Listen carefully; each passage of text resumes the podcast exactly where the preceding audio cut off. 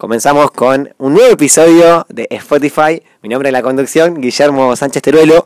Un nuevo programa y bueno, hoy tenemos dos personalidades, dos eh, profesionales en la materia y ellos, bueno, los voy a presentar y ellos también se van a, por, por qué no, presentar entre ellos. Son, eh, bueno, por un lado José Augusto Vesubio, psicopedagogo, eh, quien también eh, trabaja en escuelas, es profesor de educación especial, eh, trabaja con, en, área política de género y ayudando a los hombres, eh, en este caso de que ejercen violencia de género.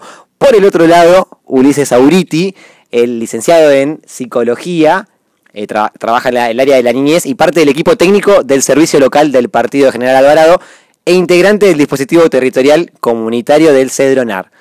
Así que bueno, primero muchas gracias por este momento de entrevistas. ¿Cómo andan, chicos? Muy bien, Guille, por favor. Muchas gracias por invitarnos y hacer este espacio algo reflexivo. Esperemos que podamos estar a la altura de tu entrevista.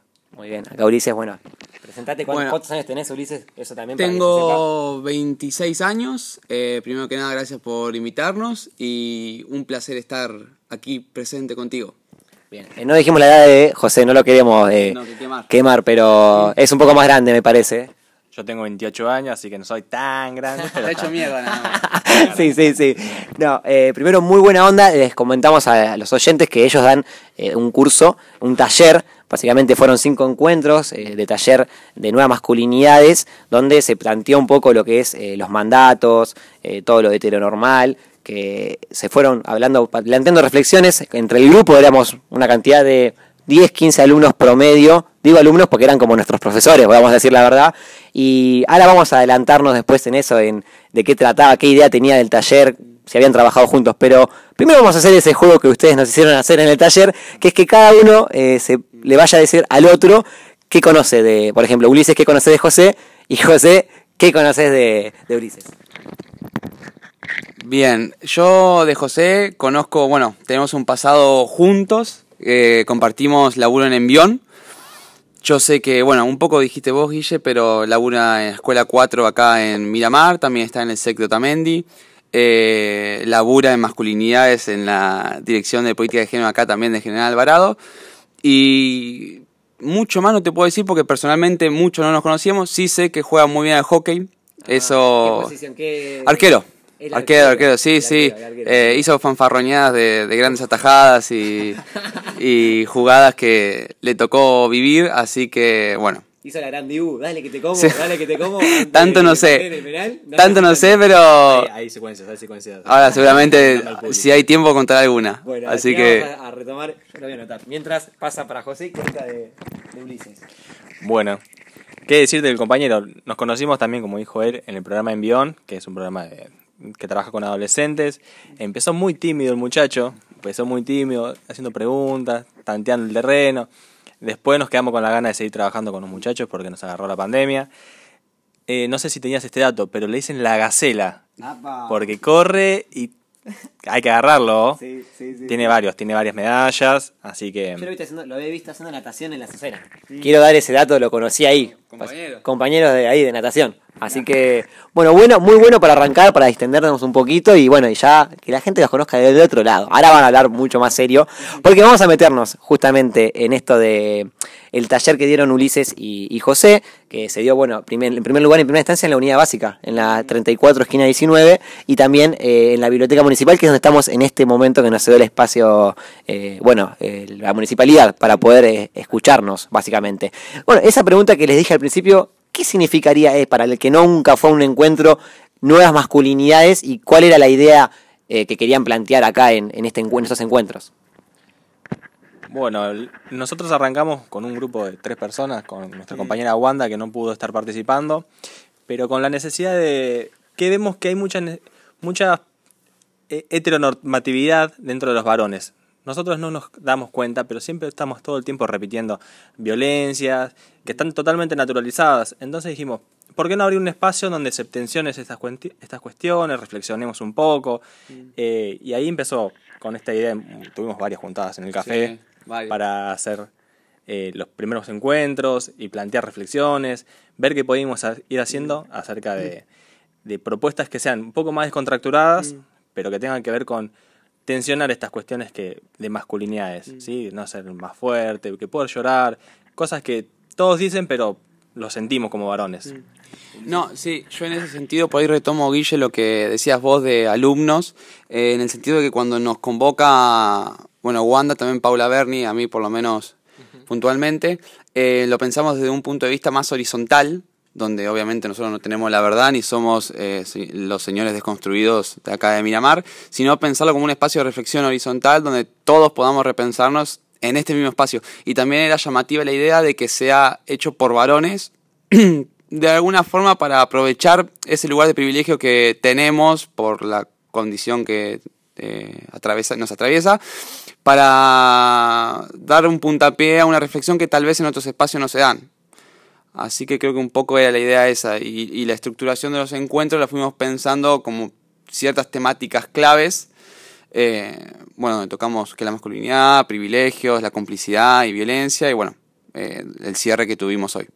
Vamos a hablar un poco de cada día, de los días que tuvimos encuentro y esto traer a colación también muy bueno para destacar que eh, nos dijeron que no iba a salir de afuera lo que íbamos a charlar adentro, y lo dijiste vos, José, me acuerdo, en el primer encuentro, eh, y que seamos respetuosos entre nosotros, eh, porque más que nada para hay gente sensible, y bueno, bueno, algo de esto vamos a empezar a hablar de, de por qué el hombre, padre, proveedor, viene de hace antiquísimo, ¿no? ser el macho alfa de la familia, y bueno, pero hay una palabra que se usó en este primer día de, encuentro que tuvimos el 24 de noviembre, eh, que era cuando hicieron el, famoso masculinómetro y se separó. Eh, una lámina muy grande, chicos, les voy a, para el que se, se imaginen, era como una mesa, pero parada, y había un hombre donde teníamos que poner eh, desde lo máximo hasta lo mínimo, ¿no? El máximo era la masculinidad libre y lo mínimo, o sea, que sería lo no deseable, la masculinidad, masculinidad hegemónica. Era cada uno tenía su propia eh, percepción. Yo, en, mi, en, mi, caso, me, me autopromedié con un 4 en la masculinidad. Después voy a explicar por qué y cómo cambié. Esto fue el último encuentro. El último encuentro también hago un spotlight de, de lo que pude llevarme los encuentros, lo contamos al final. Pero bueno, quiero que me explique, explique primero qué es la masculinidad hegemónica, para que el que no conoce la palabra, ¿no? Bueno, la idea de la masculinidad hegemónica trasciende con esta idea que nosotros vamos a hacerlo bastante sencillo, con el macho alfa esta idea de macho alfa, de que el macho viril que todo lo sabe, que todo puede, bueno, empezar a deconstruir esta idea, porque como varones eh, siempre nos va pesando este, este mandato, este estereotipo de, actuar de cierta manera, de cierta violencia, con cierta forma de, de, referirnos a nuestras parejas, o ciertos roles que cumplir dentro de la casa, los trabajos. Mm. Entonces veníamos a tratar de tensionar esta idea de el ideal de varón, el que todo dice, eh, Coco sí le lo dice como el macho el macho alfa o macho, macho peludo. El macho, pecho peludo, pecho peludo argentino. exactamente. Ese es el macho ese macho es la masculinidad hegemónica eh, plasmada. Sí es un poco por ahí lo que decías vos José. Yo lo que le agregaría a la pregunta de Guilla es que como que la masculinidad hegemónica eh, conglemora o, es un conjunto de mandatos donde trata de encorsetar a todos los varones, ¿no? De alguna forma. Y en ese sentido ejerce una presión sobre cómo debemos comportarnos, sentir y, y, hablar que no condice con la realidad y siempre de alguna forma más o menos trae cierta, o, cierto malestar y en las formas más extremas violencia hacia otras personas. Sí, después le voy a preguntar eh, en las siguientes preguntas qué tipos de violencia machista hay, sí, creo que hay un par, eh, físicas, psicológicas, pero la vamos a extender con ejemplos. Pero antes de, volviendo a esto del masculino eh, sintiéndose como el, el, actor de cine que bien lo, habíamos repasado, Dewin, ¿cómo se pronuncia? Eh, Dewin, ese, Dewin Johnson, La Roca, más conocido como La Roca, que bruto, más músculos fuertes, él empoderado creyéndose, bueno, o, o, dando el, Hollywood también, ¿no? Dando esa imagen de este es el hombre masculino. Entonces, Acá es cuando nos lleva a replantear, ¿no? Eh, en el discurso, la diferencia entre el hombre que no es masculino, el que tiene más fuerza, no es el hombre eh, empoderado, el que tiene más violencia, sino por ahí hasta el, más sensible, que llegamos en el, final de la actividad esta uno, que era de poner en la lámina, eh, los que más podían ser libres eran no los que más se exhibían ¿no? corporalmente. ¿no? Y por ahí hacer una pregunta de por qué necesitamos en nuestro grupo ese aval. O sea, ¿qué hay? ¿Qué presión hay que tenemos que siempre, eh, nada, sentirnos, eh, esperar esta aprobación del otro y cuáles son esos chistes que hay complicidad, que justamente hablábamos hace instantes. Bueno, em, la verdad que es súper compleja la pregunta. Lo que a mí se me ocurre en primera instancia es el hecho de que somos eh, animales sociales y con lo cual si nuestro entorno se maneja de cierta forma, nosotros para poder eh, agradar a ese entorno vamos a tratar de comportarnos en sintonía de la directiva o línea que, que viene, ¿no? Entonces en ese sentido, por ahí si la familia, tenemos, una familia súper machista, eh, vamos a tratar de coincidir en líneas generales, ¿no? Después va a haber cada caso, eh, con la misma ideología de alguna forma, ¿no? Para agradar o para, para sentirse parte de, básicamente.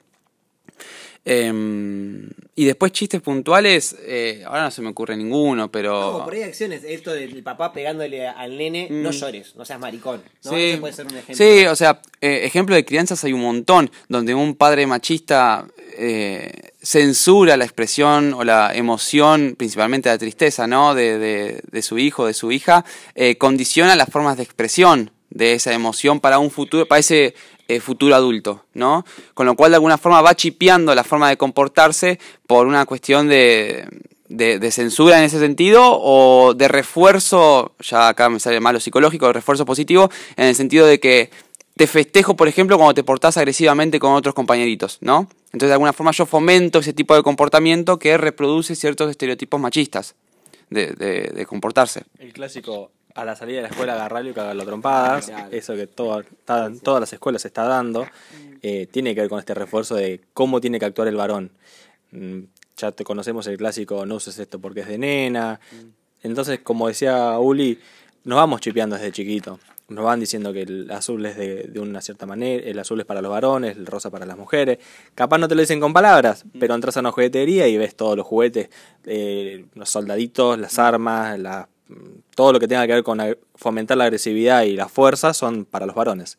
Y las mujeres tienen que ver con los roles más dentro de la casa, con la cocinita, la muñeca, los roles más eh, hogareños. Tiene que ver con eso. Bien, bien ahí me, me respondieron la otra que era la de cuáles son los tipos de, de violencia machista y bueno, está lo físico, como es este, te, te espero afuera, está bueno en lo psicológico, te ven usando una ropa que no, la heteronormalidad, dice no puede usar el hombre pollera y, se puede, y, esto, de la, moda, bueno, entra todos estos micromachismos que bien estaban relatando ustedes dos. Vamos a saltar porque me van respondiendo bastantes preguntas, me estoy quedando casi sin preguntas. Estamos, eh, estamos hablando con el licenciado en psicología, con Ulises Auriti, con el psicopedagogo eh, José, que bueno, eh, están en, este, en estos encuentros visibilizando eh, las nuevas masculinidades. Así que acuérdense, las nuevas masculinidades no es un tema que la verdad se hable mucho. eh, justamente los que vinimos a estos, estos encuentros no habíamos nunca pisado un, una charla eh, tan seria con alguno de nuestros colegas. Por eso está bueno ahora que se pueda visibili- visibilizar en los podcasts. Y el tercer encuentro, voy a saltearme el segundo, hubo un afiche, ¿no? Compartimos los mandatos masculinos de heteronormalidad. Acá, eh, bueno, habla de tener buen físico, el, proveedor, el jefe de familia, eh, la sexualidad activa. Vamos a meternos por ahí en, en lo sexual, eh, que también se puede hablar bastante y no hay que tener impunidad, porque justamente entre los varones hacemos muchos chistes, pero cuando hay que hablar seriamente, por ahí eh, nos da vergüenza. Y la libertad sexual, ¿qué privilegios tenemos los hombres acá en, este, en esta libertad sexual que las mujeres no las tienen? A ver qué me pueden contar. Eh, se me ocurre en primera instancia la libertad de imponer la forma de satisfacer nuestro deseo por sobre la de la persona que o la compañera que está encima, ¿no? Eh, cuando hablabas esto de la sexualidad o vamos a hablar ahora de, de, sexo, este, se me ocurría o se me venía a la mente la, la palabra de consentimiento y mm, como una de las prácticas más machistas por ahí, no sé si más machistas, pero más usuales que a mí por lo menos me toca escuchar, esta cuestión de, de no sentir la necesidad o, la necesidad, sí, de preguntar a la otra persona si lo que le estamos haciendo le gusta o, o si vamos en la dirección correcta de alguna forma para, para acompañar su deseo. Entonces, cuando me pregun- preguntas esto de la libertad, a mí se me ocurre esto de que de base tenemos el hecho de que se va a cumplir nuestro deseo sexual por sobre la persona que tenemos enfrente. Eh, eso me parece que es como lo más, lo primordial. Bien. Bueno, un poquito para ampliar esto que hablamos mucho, que parece que lo damos por sentado, pero está bueno aclararlo desde dónde hablamos cuando hablamos de heteronormatividad. Porque cuando hablamos de heteronormatividad tiene que ver con esta idea de que los varones tienen que ser heterosexuales, hay una normativa, una norma que tenemos que cumplir como varones, que esto que decías vos, tiene que ser fuerte, heterosexual, no tiene que mostrar eh, ningún tipo de indicador que sea gay o afeminado, que vaya en contra de esta masculinidad, porque si no se pondría, se caería este yo de masculino.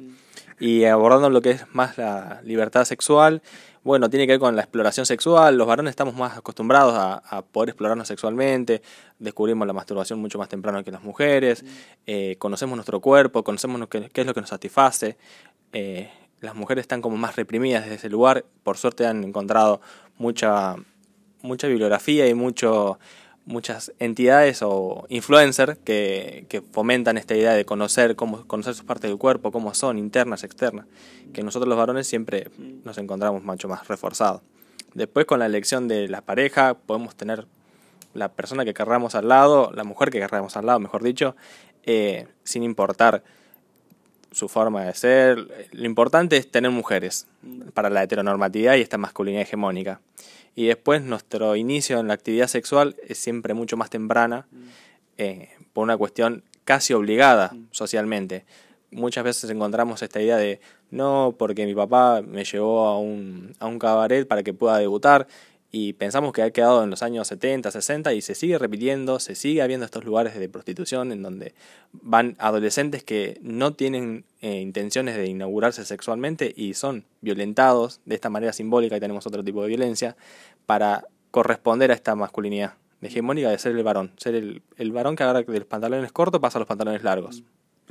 Yo por ahí ah, eh, agregaría que esta libertad sexual también tiene una contracara de que no es solo libertad, por lo menos en el terreno sexual que es el que estamos hablando ahora, sino que también eh, en este mismo orden que venimos hablando de los mandatos, hay cierta obligación de tener relaciones sexuales de determinada forma para demostrar la, lo varonil que soy, ¿no? Por ejemplo, varones, sí, eh, desde ya eh, ser potente en todas las relaciones que tenemos. Eh, si, si, queremos involucrar, por ejemplo, eh, nuestro ano en la relación sexual, de alguna forma no coincide con el tipo de ejercicio sexual que un varón debería tener, con lo cual tal vez se lo castigue de alguna forma a través de chistes, bueno, de un montón de formas. Entonces como que siempre hay un juego entre, bueno, tenemos esta libertad sexual que podemos pensar como varones, pero al mismo tiempo no somos libres de hacer lo que queramos, sin ningún tipo de consecuencia en lo que tiene que ver lo social, ¿no? Claramente muy, muy aclarados los puntos en lo sexual, que bueno, como bien decís, esto de está bien visto ciertas ciertas eh, conductas, pero bueno, a la hora de ponerle, eh, estoy en el, en el boliche, la libertad no solamente sexual, sino puedo encararme a cualquiera, eh, esto es lo heteronormal, que siempre el boliche debe ser heterosexual en algunos patrones que se ven en ciudades chicas, no hay por ahí boliches de gama de, homosexual. Y esto de yo te, voy a hablar hasta que vos me des bola, es más, te, hasta te voy a decir mi número de celular, como canchereando con mi grupo de amigos, que esto al final estas técnicas no funcionan. Por ahí eh, una de cada tanto puede llegar a funcionar. O en el grupo de amigos veo a la que me gusta y ya digo, fuego, digo, a esta me la voy a comer yo. Eh, como objeto, ¿no? La invisibilizamos y después cuando nos, nos creemos ganadores porque nos chapamos a, a muchas mujeres y en cambio la mujer del otro lado eh, es vista como una trola, si se agarra a varios chicos, entonces no, no hay libertades eh, a la par, ¿no? Y saltando, porque obviamente hay costos de libertad sexual que después lo, podemos ir a, decir, que esto de aguantar en la cama, en lo sexual, el hombre tiene una presión de tener que ser el que aguante, eso es, claro, o si es precoz, está mal. Ah, ¿querés aclarar algo de esto así? Sí, que también tiene que ver con esto de, que el hombre tiene que darle placer a la mujer. Y que si la mujer no acabó es porque vos fuiste malo como hombre, porque sos malo en la cama. Entonces cae, recae todas estas cuestiones de, de, como decía Uli, ser el varón potente que le da placer a las mujeres, pasando por arriba todo tipo de subjetividad, de opiniones, de gustos, deseos. Eh, el que manda es el varón en la cama. Entonces con todo esto lo que queremos romper y sacar un poco el peso de encima de todas las personas. Bien, y volviendo a lo que es libertad, pero en movimiento, libertad de movimiento, que es otra temática y difícil de abordar en, en la política, en los estados, esta inseguridad que se ve en las calles, porque eh, los hombres podemos salir y tener algún riesgo de poner que nos puedan robar, pero en la mujer, eh, ¿ustedes cómo lo ven? ¿Es distinto eh, este, esta libertad en la hora del movimiento? ¿Quién tiene más libertad?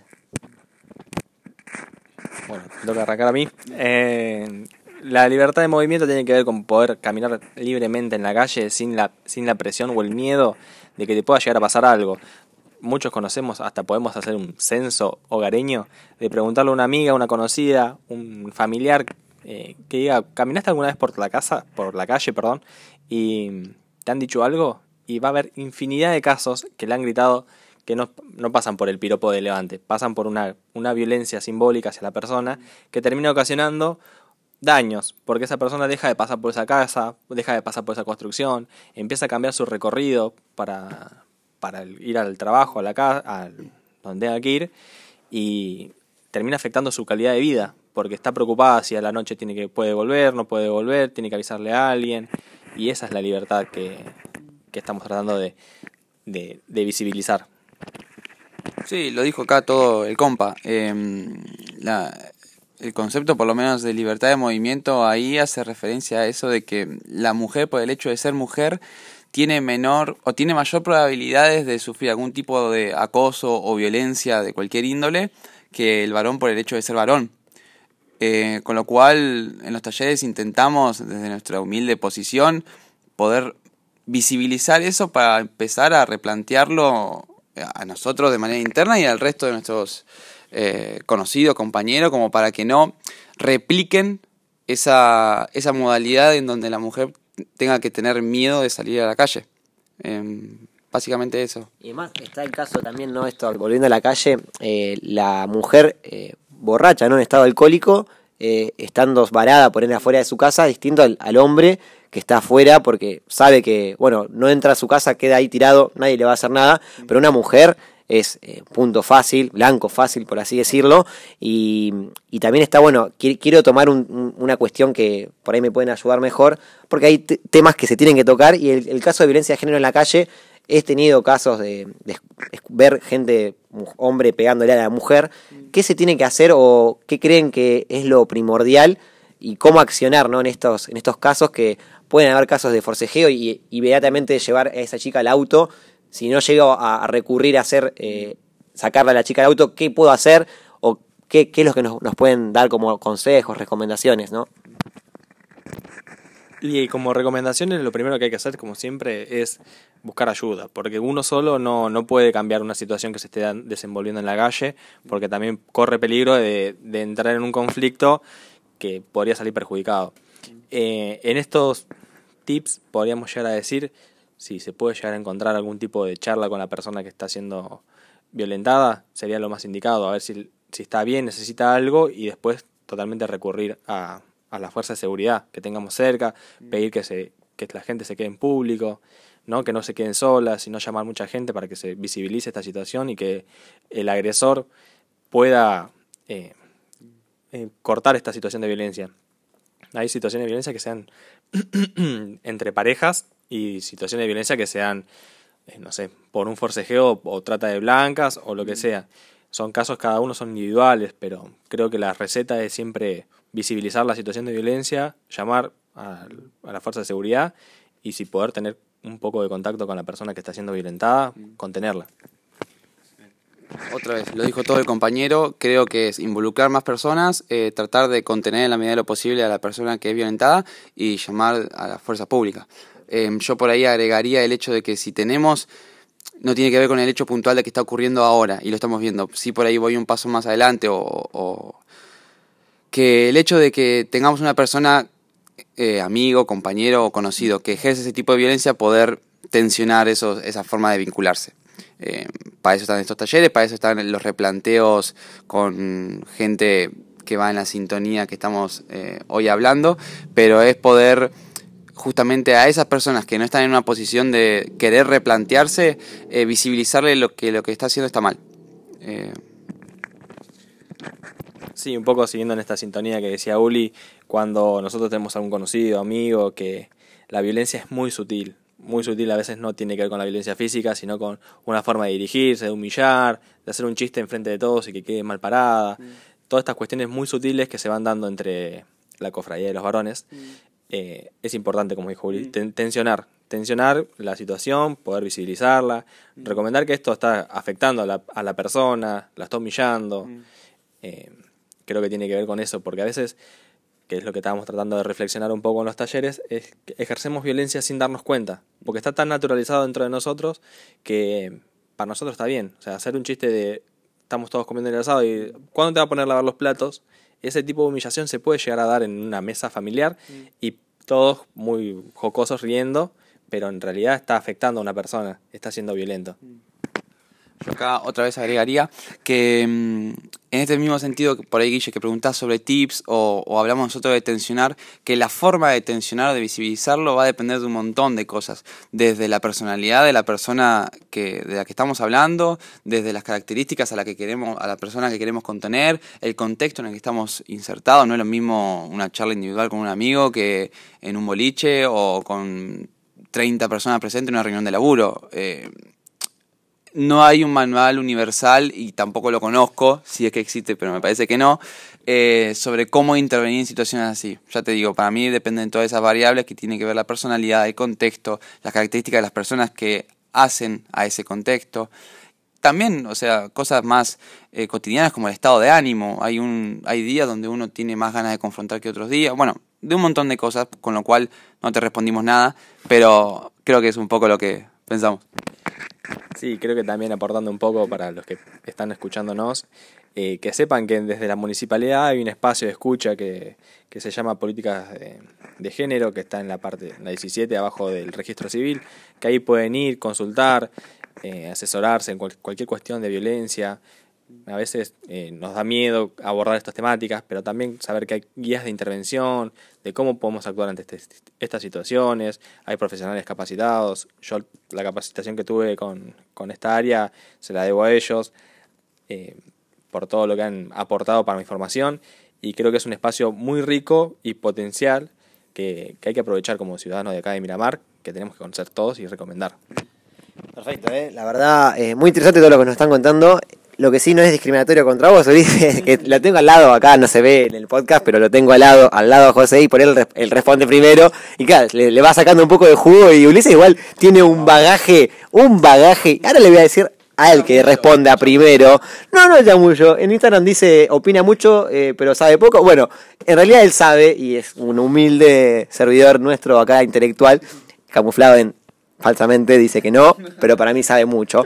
Y quiero agregar algo, porque no quiero que se vayan estos mini tips o darnos cuenta en la calle, cuando son sutiles, que lo que bien nombraron los dos, eh, entre la complicidad machista, volviendo al caso de esto las complicidades entre los hombres, igual después van a responder cuál es más, si los varones somos más cómplices que las mujeres en, en las determinadas violencias simbólicas, me lo van a decir ustedes, pero yo les quiero agregar, este el codito, ¿vieron cuando pasa una mujer, lo hemos hecho, obviamente ya desconstruido, eh, querer llamar la atención del, compañero al lado y decir, mira qué buena, pero sin decirlo, antes se decía, se gritaba, ahora hay casos muy puntuales que sí siguen gritándole a las mujeres piropo, pero hoy se ve más en lo sutil, en, el lenguaje no verbal, ¿no?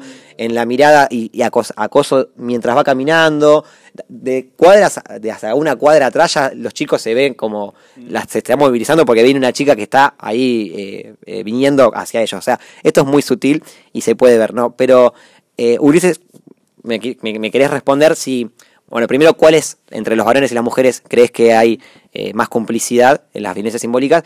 Y, en las redes sociales, ¿no? Toquemos también las redes sociales. Hay, muy, hay buen, buena difusión cuando ocurren casos de, violencia o se todavía se está, se, está, tratando? ¿Cómo crees que, lo van tomando los, las redes sociales? Mira, em, lo que tiene que ver con dónde hay más complicidad, la verdad no te puedo responder porque no lo sé. Sí tengo la sensación de que nosotros los varones tenemos más responsabilidad por el mero hecho de ser varones y por el mero hecho de serlo, poseer privilegios que las mujeres no, de lo, un poco de los que hablábamos anteriormente. Con lo cual, sí te puedo decir medio, entre comillas, ciencia cierta, que nosotros tenemos más responsabilidad en esa complicidad que las mujeres, pero creo que debe haber, no, acá no, no tengo estadística ni nada, pero debe haber una gran complicidad también en, chistes machistas o actitudes machistas por parte de las mujeres también. Porque si hablamos de que son valores patriarcales los que nos moldean, eh, trasciende a cualquier tipo de género, con lo cual las mujeres en ese sentido están incluidas. Y respecto a las redes sociales, em, si entendí bien la pregunta, es la visibilización que hay de la violencia. Em, bueno, a mí se me ocurren por ahí los scratches. Este, creo que hay una mayor, por lo menos el círculo en que me manejo yo, obviamente no generalizo, pero lo que yo veo es que hay una visibilización y una eh, sanción contra la violencia de género en, cuando aparecen en las redes sociales. Cuando hay un scratch, de alguna forma, siempre hay muchas mujeres, la mayoría mujeres, que, que apoyan o que continúan con esa, esa modalidad. Este, con lo cual creo que si comparamos años anteriores, en las redes sociales hay mayor visibilización de la violencia de género. Eh, mismo pienso en, en, perfiles que hablan de la violencia de género, no solamente scratch, sino información. También, bueno, acá tiene que ver el famoso algoritmo, uno sigue también eh, sus propios intereses y, la red social te va retroalimentando con lo que ya crees, pero una vez que te metes en, en, el tema de violencia de género de alguna forma, te saltan varios, por ejemplo, Instagram que hablan de violencia de género, hablan de los tipos, entonces hay una visibilización. En esto de las redes sociales que vemos que es, hay muchas plataformas nuevas, creen que las nuevas generaciones ya están más preparadas que nosotros que somos de otra generación, pero que somos nativo eh, de Internet, claramente nacimos también criados con esta nueva tecnología, las nuevas generaciones eh, pueden ayudar a cambiar o también reproducen estos mandatos que venimos hablando, estos chistes eh, que se siguen visibilizando en memes, hablando de la tecnología. Eh, ¿cómo, ¿Qué creen? ¿Que las nuevas generaciones están preparadas aún eh, o, hay, o todavía está desinformado el tema? Y las nuevas generaciones siempre van, es una parte del cambio, ¿no? Creo que se está visibilizando mucho un cambio, pero es muy paulatino. Como veníamos diciendo todo el tiempo en los talleres, el movimiento feminista creció inmensamente en este último tiempo y tal vez lo que se le, se le suma a ellos es que ellos están construyendo un sentido de igualdad y nosotros tenemos que salir de estos privilegios que, es tan difícil desligarse. Como decía el compañero, em, esto del codito o, mirar tiene que ver con sostener un status quo de, la masculinidad, de seguir teniendo el poder de, elegir a la mujer que nos gusta o sostener este, esta idea de poder elegir a con quién me quiero ir. Em, tiene que ver con todo esto. Por eso me parece que si bien no hay, no tenemos tampoco estadísticas de, de complicidad, se da mucho más la complicidad entre, entre varones por una idea de sostener los privilegios y mantener este, esta idea de que el hombre es superior por el simple hecho cultural, ¿no? Porque no hay otra, otro fundamento. Y si te analiza más en, en, la infancia, ¿no? Más en la mujer que en el hombre, esto de la, del, bueno, del hombre machirulo, eh, eh, ¿Quiénes ahí, eh, ustedes, o en su propia crianza, ustedes cómo lo vivieron también? este ¿Están arrepentidos por, o quieren algún, algún algo que se haya dicho en su familia que no estaban de acuerdo y por ahí ahora que ya son más conscientes, ¿cómo fue esa crianza en esa, época de infancia también de ustedes? Creo que tiene que ver con que, como dijo Uli, el sistema patriarcal atraviesa todos los géneros. O sea, las mujeres también son machistas. Y eso hay que decirlo porque también nos ponen en este lugar de tenemos que ser proveedores. Tal vez cuando, no sé, autorreferenciándome, cuando era más pequeño, eh, me mandaban a trabajar porque era la idea del valor del trabajo, pero teniendo 15 años. Entonces, a ver, uno no, no, critica porque sabe que los padres tampoco vinieron con un manual y quieren lo mejor para uno, pero de cierta manera te están poniendo en un lugar de estereotipo de varón, de que tiene que ir a trabajos de fuerza y no tal vez a un trabajo más intelectual como elegimos hoy, ¿no? que tiene que ver con más pensar, reflexionar, ser creativos con actividades y no tanto de la fuerza física como, no sé, en su momento fui repositor de un supermercado. Y por ahí en el mismo sentido, em, y cómo la crianza no solamente desde lo verbal o, lo explícito no, nos, nos moldea, tengo también un ejemplo autorreferencial donde mi viejo, por ejemplo, construyó la casa donde vivo, ¿no? Y en este mismo sentido, él nunca me dijo, cuando seas adulto construirte tu propia casa, pero yo me crié de alguna forma pensando que el hombre debe construir su propia casa, que va o casualidad en consonancia con esto de que tiene que ser eh, autosuficiente, ¿no? proveedor, ¿no? Proveedor de, algún techo en algún sentido. Entonces, eh, en contraposición, por ejemplo, yo, mi vieja es vegetariana, con lo cual yo siempre, hasta cierto punto, no te sé decir cuándo, asociaba la cuestión vegetariana a lo femenino. ¿Sí? Con lo cual el paso que yo hice de, comer carne a lo vegetariano no me costó tanto porque ya era grande, pero sí en algún punto me ha hecho un ruido en ese sentido porque traigo esa asociación de, de, mi crianza. Pero otra vez, nunca me dijeron las mujeres son vegetarianas y los hombres construyen su casa. Fueron gestos implícitos o el mismo hecho de que mis viejos lo hicieron. Entonces, como uno, por lo menos desde lo personal, impacta. Claramente, claramente. Sí, acciones como esas, también eh, cortita lo digo, la del entrecruzado de piernas, que lo hemos hablado mucho, eh, y esto de que te crean puto por estar eh, con las piernas cruzadas y si estás con las piernas así anchas, eh, abiertas, es la forma de pararse. O sea, no solo en la crianza eh, viste lo que te pasaba, sino también esto, estas mini cosas de la escuela que los mismos compañeros en complicidad se reían de él que tenía las piernas cruzadas, etcétera. Y ahora me voy a ir al cuarto, voy a cómo pasa de encuentro a encuentro. Hay que decir que los encuentros duraban entre hora, hora y media a veces se extendía un poquito más porque teníamos muchas ganas de seguir contando algunas vivencias. Yo tengo algunas vivencias personales, por ahí alguna podría dar como ejemplo, que no, me costó mucho abrirme, pero sí siento que es algo, un tema que es un punto que me, gustó tocarlo para sacármelo también, ¿no? Porque no se, lo, no se lo he dicho a nadie, solo más que ustedes. Por ahí mi mamá eh, bueno, voy, a ir de lleno a este punto y después vamos a ir con la pregunta. Eh, me ha pasado en, en, época de deportes, que también vamos a hablar de, de los micromachismos, José me dio un, dato que dice que en, en, todos los deportes hay micromachismo, no hay uno que no se salve.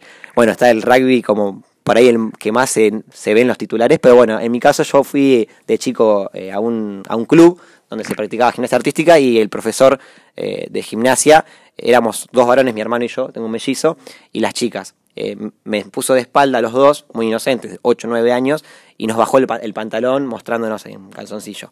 Eh, para, por ahí, por así decir, el calzoncillo no es estar desnudo, pero a esa edad claramente era como estar en bolas, expuesto, ¿no? Eh, y, da mucha vergüenza, da mucha vergüenza. Esa es una vivencia, en, el tenis también me ha pasado con la vincha, la famosa vincha que tenía el pelo largo, y el, entrenador, que era como el ejemplo, me decía con mujeres, a mi hermano y a mí, por usar vinchas, y mi papá eh, yendo a reproducir, bueno, algo de violencia, porque es la, única salida que él tenía ante la vulnerabilidad de sus hijos que no se podían defender por sí solos. Eh, volviendo a una pregunta que, creo que va a ir del rugby, eh, no sé si lo han practicado, hay como algunos eh, micromachismos muy, muy evidentes que se siguen reproduciendo. Quiero que me cuenten cuáles.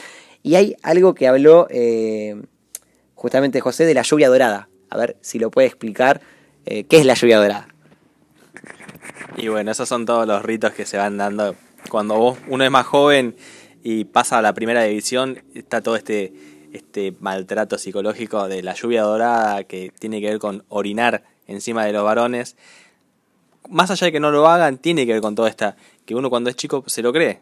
Entonces en este creérselo va durmiendo con miedo, va asustado, no sabe qué van a pasar, los rapan a los muchachos de primera, los, les pegan, hay como infinidad de cuestiones que, que tienen que ver con esto de, ya sos, sos, grande, ¿no? Pasaste a primera división, sos, sos nuestro y te vamos a dar la, el bautismo. Ese bautismo para el paso a la adultez, dígase, de pantalones cortos, pantalones largos, bueno, están todas las violencias bien graficadas y como dijiste vos, esto de bajar los pantalones.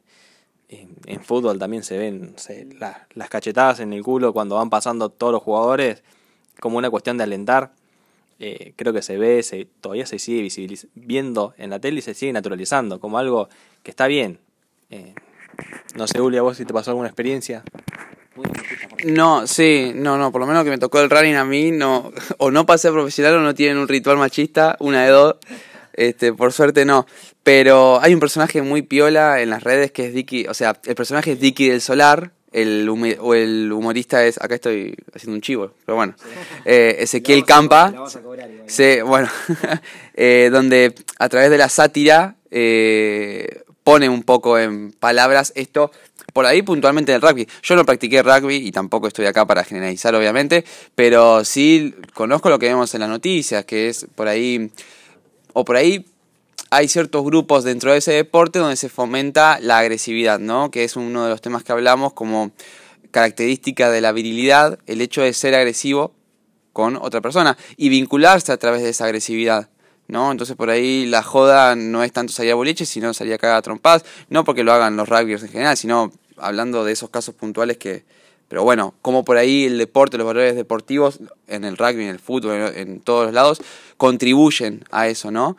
Y bueno, la idea es un poco desarmar eso, desarmar eso. Yo conozco, bueno, un padre, eh, no hace muchos años, me contaba que el hijo tenía que ser rugbyer porque él había sido un ejemplo en el rugby y por ahí no tenía ni el físico que, que, corresponde a ese deporte y estaba sufriendo haciendo el deporte y hasta que se pudo revelar y dijo, pará, hasta acá llegué. O sea, estas cosas se ven no solo en, en, los deportes, sino bueno, en la vida cotidiana. Como para ya casi ir cerrando, porque vamos, aunque no parezca, fueron 40 minutos, hemos hablado bastante lindo y tendido. Eh, vamos a hablar este último punto cerca de, eh, bueno, en grupos de WhatsApp, ¿no? Nosotros nos encontramos, y después vamos a hacer un cierre más filosófico, tengo unas preguntas ahí, también entre ustedes como compañero de trabajo, cómo le fue la experiencia, no me quiero olvidar, eh, en grupos de WhatsApp. Vemos en grupo que nos agregan y tenemos diferentes personas que, bueno, eh, apreciada, se puede apreciar como se quieren mandar la parte, haciéndose los chistosos, ¿no? ¿Cuál es el chiste recurrente? Y creo que muchos van a estar eh, atrás de la pantalla sintiéndose identificados en, que estuvieron en grupos donde se mandaban algunas imágenes. ¿Qué creen que en, el machist, en el machismo se ve en el WhatsApp, en estos grupos? ¿Y cómo debilitar a esa, a ese, a esa persona que está haciendo estos chistes? ¿Cómo se puede debilitarlo? Si me pueden ayudar.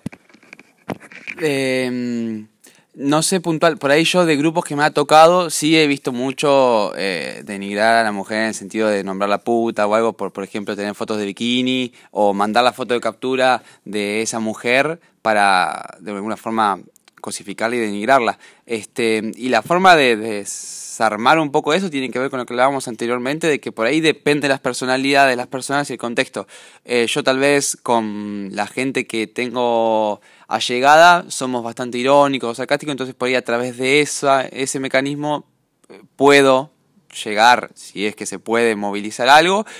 Y después tenemos espacios, por lo menos yo puntualmente con mis compañeros, eh, espacios más serios de, charla donde tal vez podemos eh, puntualizar esos aspectos.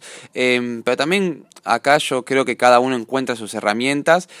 Y de otro lado, también hay terrenos a veces muy limitados para poder desarmarlo, con lo cual a veces nos chocamos con una pared, a veces es imposible hacerlo porque la otra persona no está en una posición de cambio, con lo cual uno hace su intento y bueno, ve cómo le va. Pero los mecanismos creo que son bastante individuales y dependen de ese individuo y del contexto en donde está metido. José, igual comentame, agregando lo que muy bien decía Ulises, la complicidad sana. Eh, ¿Crees que en el WhatsApp, entre más de una persona, pueden ayudar a, a, debilitar a este ser que se cree, bueno, eh, dueño de, de, la, de, de, la vida, por, por así decirlo? Eso no vale, te estás, estás expoliando lo que es el taller que surgió, pero bueno, eh, bueno, bien, significa que capitalizaste todo lo que estábamos viendo en el taller. Eh, no, creo que la idea tiene que ver con, con poder no ser parte de estas cosas que no compartimos, porque la realidad es cuando muchos de nosotros nos incomoda, cuando, no sé, matan, mandan una foto de una persona que, que te dio el consentimiento de mandar una foto semidesnuda, ¿Por ¿con qué intenciones la estás mandando? ¿Qué quieres producir en el resto? ¿Es un chiste en serio? ¿O nos estamos riendo de una persona y le estamos afectando y violentando todo el tiempo a esta persona que, que está siendo cosificada? Entonces, a veces cuando surgió acá en el taller la idea de, de poder, por lo menos uno, del de, que se anime, el que pueda, como dice Ulises, eh, decir, che, no da que, te, que mandes esto porque la verdad no, te dio el consentimiento, ya se empieza a generar tipo una hermandad de no, la verdad que sí, y este, y capaz sos la voz cantante de ese grupo. Y ese ya es un momento de quiebre donde se va a empezar a desarticular y tal vez la persona que se cree chistosa porque mandó una foto, mandó un screenshot, lo que sea, eh, ya lo empieza a repensar un poco. Ya con que lo empiece a pensar es un montón. Entonces tiene que ver con eso, con como todo, todo el tiempo decimos, de construir estas cosas que para nosotros son naturales, pero en realidad no son tan naturales como pensamos que son. Y para ir finalizando, eh, esta última pregunta, ¿creen que hace falta más por hacer con respecto a la deconstrucción? Eh, si se animan a responderlo, hay muchos expectantes en esta pregunta porque a ver, ¿cuál es la mejor forma? No sabemos, porque la hemos, la hemos charlado y no hay un- una receta, un librito que te diga específicamente seguí esto, seguí esto, seguí esto, porque hay que contextualizar esto de, de- de saber en el entorno en el que estamos, porque uno quiere a veces ir al choque, pero no es la, mejor forma. Pero en, este, en estos momentos que, que vivimos siglo XXI, creemos que hemos avanzado ustedes como, bueno, militantes, por así decirlo, de, de la masculinidad, porque nos están hablando con mucha teoría. ¿Hace falta algo más eh, o cuánto, cuánto tiempo creen que podemos cambiar a esta sociedad que, bueno, reproduce acciones de conductas machistas? Sí, la verdad que es un rotundo sí al hecho de que hace falta más cosas. Creo que una cosa muy piola que se está dando, por lo menos acá, son estos espacios de varones que reflexionan sobre sus propias prácticas machistas, que un poco el sentido de este espacio y, de visibilización de estas cosas. Y después eh, faltarán millones de cosas. Acá José me ayudará un poco, pero sí, faltan millones de cosas y el tiempo va a ser muy largo para que se pueda desarmar, si es que se puede, todo, ¿no? Todos estos valores patriarcales o, de opresión a disidencias, mujeres, ¿no? Este, con lo cual sí, sí, sí, coincido y, y sí, hace falta un montón en ese sentido. Tal cual, como dijo Uli, falta muchísimo trabajo. Lo bueno es que empezamos, eh, que no nos quedamos atrás. Hay muchas políticas públicas que tienen que ver con, con fomentar estos espacios de escucha, de reflexión, de trabajar sobre la masculinidad, dejar un poco de lado que a la mujer se recaiga todo sobre la mujer, porque a mí me cae una reflexión muy, muy gráfica que si uno se pone a leer la, la Convención de los Derechos Humanos en el recién 2016, en 2006, perdón, eh, fue incorporada la mujer en la Convención de los Derechos Humanos. Entonces ahí te da un paradigma de cómo, cómo está todo. Entonces hay que desandar años y milenios de, de, de cultura. Sí, to- totalmente, no sabía ese dato, está buenísimo. Eh, sí. Sí, pero al mismo tiempo también siento que creo que lo preguntaste que ha habido un cambio a lo largo de los años. Eh, creo que venimos dentro de todo de manera lenta, pero en un camino que va tendiendo a todo esto, ¿no? Y mm, desde lo normativo, bueno, José acá trajo colación, bueno, un montón de leyes, del matrimonio igualitario, la ley de identidad de género, ahora el cupo trans hace poco, este, con lo cual de lo normativo, políticas públicas, hay un cambio concreto, después está, bueno, la aplicación y después está el el- el- la cultura, la sociedad, el vivir individual de cada uno, que también será muy individual, pero el hecho de que ya haya varones replanteándose esto, que como hablábamos antes, las redes sociales se visibilicen estas cosas, eh, bueno, que con muchas dificultades haya disidencias que se expresen, o sea, hay un cambio, hay un cambio, pero bueno, obviamente no es suficiente como para decir un proceso, exacto. Bueno, excelente. El trabajo lo hicieron muy bien porque yo, eh, en pocas palabras, en tres, menos de tres días, pude explicarle a un amigo que había, me, había mandado una foto, otro compañero, vamos a decir, eh, no el nombre, pero una foto en semidesnuda de una chica, no le contesto un visto, pero replanteándome más dije, tengo que ir un paso más y a los tres días a otro chico que me manda un texto diciendo que esta chica se merece el puesto por su físico, no vamos a decir por el culo, como específicamente me lo puso, al toque no me río, eh, como antes era más débil, me reía por ahí, ahora le pongo, eh, no, es un comentario machista, construite. ¿Eh? Y esto es lo que los chicos nos trajeron a colación, el taller de nuevas masculinidades. Habían trabajado juntos, no le pregunté porque hacen, les digo, el dúo Batman y Robin. Se los ve muy, eh, escuchan lo- todo lo... Batman y Robin, ahí se señaló, Batman José, eh, Robin Uli, habían trabajado juntos, perdón, eso me quedó a colación, si habían tenido proyectos anteriormente. Eh, en Envión coincidimos, bueno, yo tuve tres, cuatro meses de ahí, después me fui al servicio local y más que eso no. Después de Vista del Pueblo, creo que estudió en el Principito, así que de vista de ahí, pero no, no habíamos coincidido en esos espacios, me parece. Est- Estudió eh, acá de amigo en el Principito, y vos Uli también, los dos, o sea que Año de diferencia, pero algo del destino los hizo traer acá y por algo están en, en estos cursos que, que están dando en el taller de nuevas masculinidades. Seguramente, le pregunto a José, ¿se va a retomar para el año que viene? Eh, ¿Hay un proyecto de continuación?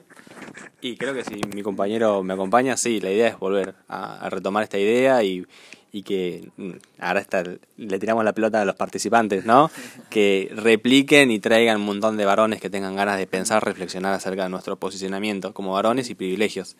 Eh, tomando un poco lo que decía, creo que la dupla lo fuimos con, eh, congeniando de a poco, no nos conocíamos laburando así en, en terreno, pero ya con una mirada nos entendemos todos. Sí, eh, nos dimos cuenta, yo soy malísimo tomando apuntes, por ejemplo, ahí anoté, está el afiche ese malísimo que hice. Él no es muy bueno poniendo, me parece, los tiempos y respetándolos, así que de alguna forma fuimos comple- complementándonos y, y creo que salió bastante bien. Hay una, una anécdota del, del compañero. Anécdota, por favor. La primer, primer encuentro, los dos nerviosos, que teníamos un montón de varones. Le digo, Uli, ¿querés anotar vos y yo te voy ayudando con el tema de la coordinación? Sí, sí, dale, yo voy anotando. Empezamos la presentación, todo cada uno de los chicos fue presentándose cruzado, uno presentaba al otro. Y lo veo Ulises ah, usando un afiche que nos habían proporcionado Wanda, anotando solo los nombres. en el medio de todo el afiche, solo los nombres. Le digo, bueno, nos sirvió para la asistencia, pero no notaste lo que puso, de- lo que dijeron de la masculinidad. No, pero después fuimos, le saqué el fibrón y me quedé. Y después nos- la otra que te toca contar la voz. A ver, a La de ver. los ¿Cuál? tiempos. ¿Eh? La de los tiempos. Ah, sí, que habíamos quedado de 6 a 7 y media como mucho. Y el primer encuentro terminamos como 8 y 10, 8 y cuarto. No, ma- este, parte, o sea, eh, es responsabilidad de ambos. O sea, por ahí él tiene más dificultades para el horario puntual. Es responsabilidad de ambos, repito, pero también tiene que ver con que se fue dando un montón, en la característica del grupo de que se dio un montón de debate, con lo cual también daba una lástima cortarlo. Después nos enteramos que cerraba a las 8 la unidad básica, así que pobre, estuvimos teniéndole ahí hasta a las encargadas hasta lo último, pero bueno, se fueron supliendo. Sí, El taller lo merecía, el taller lo merecía. sí. Muy graciosos los dos, eh, muy buen taller, los voy a recomendar acá en el podcast Cultura Periodística. Están aprobados y bueno, si quieren dejar alguna red social, eh, algo que más, lo último que quieran agregar, si tienen al- algo de, de publicidad de proyecto, en Miramar es los que se están dando los cursos, les recordamos a, a todos los oyentes en el Partido General Alvarado. A ver, Ulises. No, en, en lo que tiene que ver con los cursos eh, o información, el de Mala Junta. La verdad que no, no lo tengo presente, pero si google- googlean, che, eh, en Instagram o Facebook Mala Junta, eh, va a salir y bueno, nosotros estamos de alguna forma patrocinados y, y encausados en, ese, en esa organización dando estos talleres, con lo cual, bueno, los remitimos ahí. Hay una información, ¿eh? Viste que esto del periodismo es la rapidez. Mala Junta que nace en 2015 porque es una importante movimiento calor de la, de la cuarta ola desde el primer Ni Una Menos. Sacudió el país claramente, el feminismo popular. Por eso tomaron como propio desafío histórico de poner freno a la avanzada neoliberal de nuestro país. Así que, entre, bueno, en sus eh, éticas, feminismo como herramienta de transformación social y cultural, como parte estratégica de un proyecto político que incluye, pero excede las relaciones entre los géneros. Así que eh, esta es una de las compañeras Flor de Rosa que me escribió eh, justamente este mensaje que pelean por el aborto legal, seguro y gratuito, eh, incluidas, bueno, también eh, todas las formas de violencia, ¿no? no solamente las sexuales, sino las económicas. Y bueno, eh, un último mensaje. Nuestro feminismo es diverso, nacional, popular, es un feminismo que tiene madres y abuelas, y bueno, esto proyecta ciudades, gobiernos feministas y busca feminizar la política. ¿Querías algo más? Te traje, te traje hasta el año donde Mala Junta se creó. ¿Querías decir algo que te corté? No, no. Nada más que aclarar que Guillermo, una alucinante investigación todo el tiempo. Ah, No, no sé ni idea el despliegue que acaba de hacer con información puntual. No, no, la verdad, totalmente Sí, anonadado. Bueno, un punto para acá, entonces, ahí, gracias. Nos llamamos los porotos, ¿viste? Nos manoseamos como los patos de truco, cada uno se lleva su porotito, su estrellita, como me hacían en el secundario y en la primaria. Gracias, chicos, la verdad, les agradezco nuevamente y bueno, ojalá podamos tener otra entrevista, ¿por qué no? Para ir actualizando nuevos, nuevos conceptos que por ahí no quedaron tan bien claros. Seguramente me van a, los que escuchen me van a decir, no, esto no lo entendí. Bueno, los voy a tener que llamar de vuelta a ustedes dos, que son los capacitados. Gracias, Ulises, gracias, José. Bueno, pasó Ulises Auriti y José Augusto Vesubio en otro nuevo podcast eh, conducido por quien les habla, Guillermo Sánchez Teruelo. Nos veremos en un nuevo episodio, eh, uno cada mes, como siempre. Así que no te olvides de seguirme y no te olvides de seguirme en las redes sociales Guillermo Sánchez Teruelo en Facebook y en Instagram, Guille S. Teruelo. Muchas gracias.